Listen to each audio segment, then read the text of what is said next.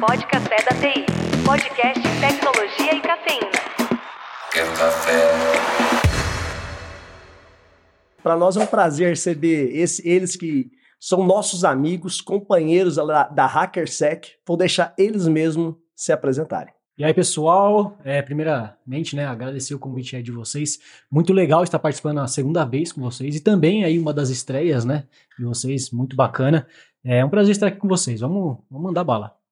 Bom, pessoal, obrigado mais uma vez pelo convite. É uma honra para a gente estar participando novamente, né? E com certeza hoje nós vamos abordar de vários assuntos aí é, e trazer conteúdos bem interessantes aí para o público. Hoje a gente está aqui para falar de temas polêmicos ou não, mas estamos aqui para falar da, de realidade, de notícias aí que têm batido nossas portas e discutir um pouco de cada caso, entender um pouco cada caso. Para a gente começar, cara, a gente não pode deixar de falar que é um caso aí bem emblemático que envolve Las Vegas. né? Vamos começar por Vamos começar por Vegas. o povo dizia que what happened in Vegas stay em Vegas e não é bem assim, né? Porque aconteceu em Vegas, o mundo tá sabendo.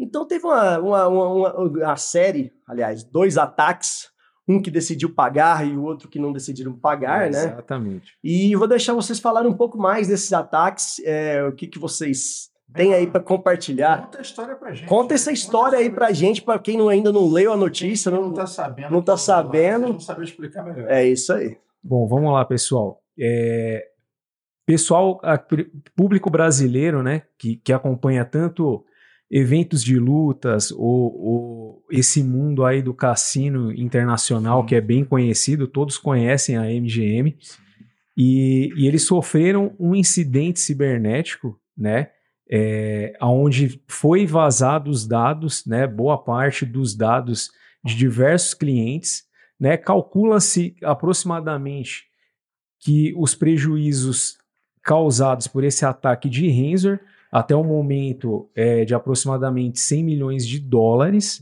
né? É, vale lembrar que o custo mínimo de um incidente cibernético, né, nesse ano ele está em torno de 4,2 milhões de dólares. E essa previsão de Pode 100 Café da TI. Podcast Tecnologia e Cafeína. Café?